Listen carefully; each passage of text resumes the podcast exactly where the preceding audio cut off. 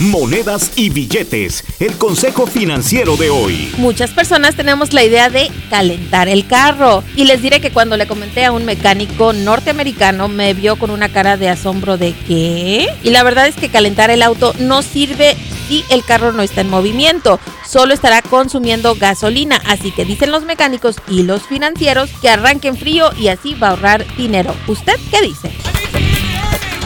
Julie Garza no es consejera financiera, solo comparte información recaudada de diferentes medios y en algunos casos utilizada por ella misma. Para ayuda profesional con sus finanzas, visite un consejero financiero con licencia.